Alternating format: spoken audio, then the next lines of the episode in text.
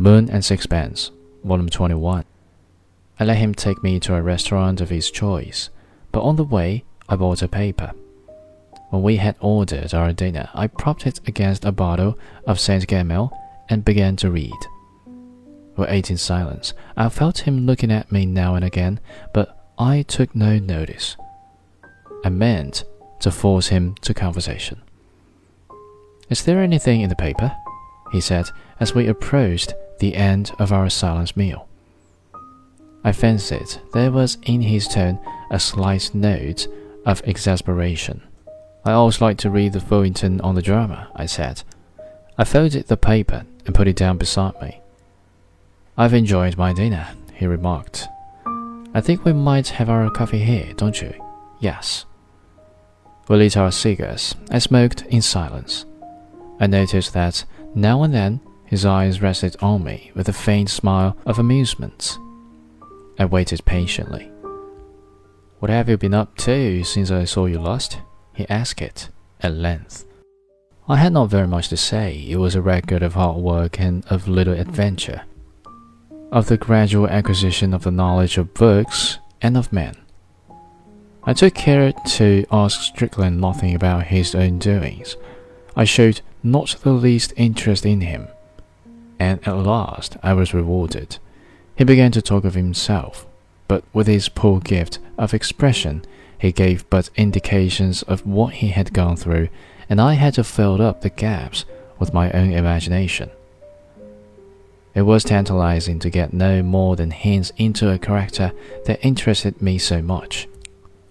It was like making one's way through a mutilated manuscript. I received the impression of a life which was a bitter struggle against every sort of difficulty. But I realized that much which would have seemed horrible to most people did not in the least affect him. Strickland was distinguished from most Englishmen by his perfect indifference to comfort. It did not irk him to live always in one shabby room. He had no need to be surrounded by beautiful things. I do not suppose he had ever noticed how dingy was the paper on the wall of the room in which, on my first visit, I found him. He did not want armchairs to sit in, he really felt more at his ease on a kitchen chair. He ate with appetite, but was indifferent to what he ate. To him, it was only food that he devoured to still the pangs of hunger. And when no food was to be had, he seemed capable of doing without. I learned that for six months he had lived on a loaf of bread and a bottle of milk a day. He was a sensual man, and yet was indifferent to sensual things. He looked upon privation as no hardship. There was something impressive in the manner in which he lived a life wholly of the spirit. When the small sum of money which he brought with him from London came to an end, he suffered from no dismay. He sold no pictures. I think he made little attempt to sell any. He set about finding some way to make a bit of money. He told me with grim humor of the time he had spent acting as guide to cockneys who wanted to see the night side of life in Paris.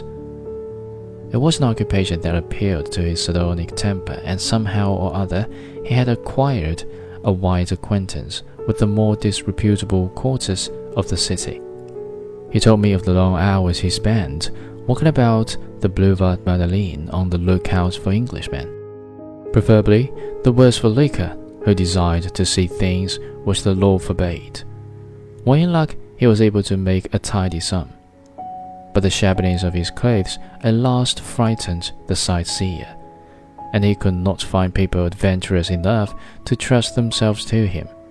Then he happened on a job to translate the advertisement of patent medicines, which was sent broadcast to the medical profession in England. During the strike, he had been employed as a house painter Meanwhile, he had never ceased to work at his art, but soon tiring of the studios entirely by himself. He had never been so poor that he could not buy canvas and paint, and really he needed nothing else. So far as I could make out, he painted with great difficulty, and in his unwillingness to accept help from anyone, lost much time in finding out for himself the solution of technical problems which preceding generations had already worked out one by one. He was aiming at something, I knew not what, and perhaps he hardly knew himself, and I got again more strongly the impression of a man possessed. He did not seem quite sane. It seemed to me that he would not show his pictures because he was really not interested in them. He lived in a dream, and the reality meant nothing to him.